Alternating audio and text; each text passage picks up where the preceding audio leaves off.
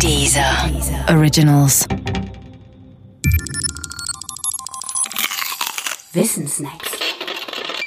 Lavoisier und der Sauerstoff. Antoine Lavoisier ist für die Chemie das, was Isaac Newton für die Physik ist. Der Begründer der wissenschaftlichen Disziplin. Lavoisiers größte Leistung besteht darin, etwas, das man lange für unzusammengesetzt hielt, als zusammengesetzt zu erkennen. Nach alter Lehre waren nämlich Feuer, Wasser, Erde und Luft Bausteine, die Elemente, aus denen sich alles andere zusammensetzen sollte.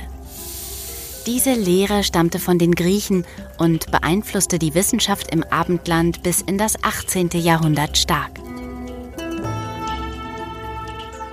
Lavoisier war einer der wichtigsten Forscher, der diese Lehre überwand, und zwar ebenfalls im 18. Jahrhundert. Er erkannte, dass die Luft, die wir atmen, ein Gemisch aus mehreren Bestandteilen ist und dass sich Wasser aus Wasserstoff und Sauerstoff zusammensetzt.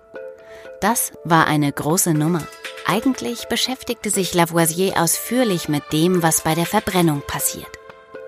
Ursprünglich war er ein Anhänger der Phlogiston-Theorie.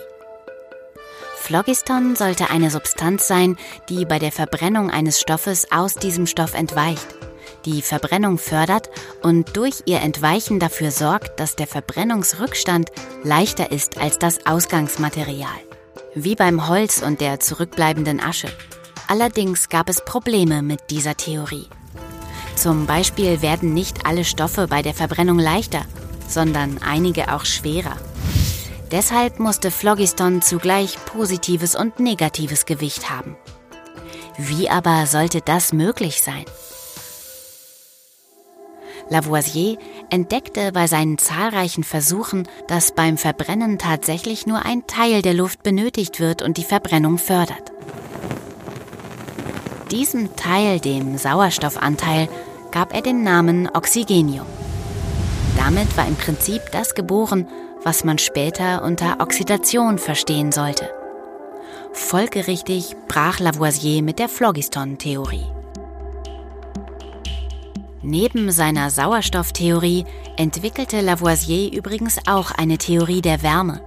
Die war allerdings nicht ganz so erfolgreich, forderte er darin noch die Existenz eines Wärmestoffes, den er Caloricum nannte. Seine Wärmetheorie war also nicht richtig, aber doch sehr nützlich.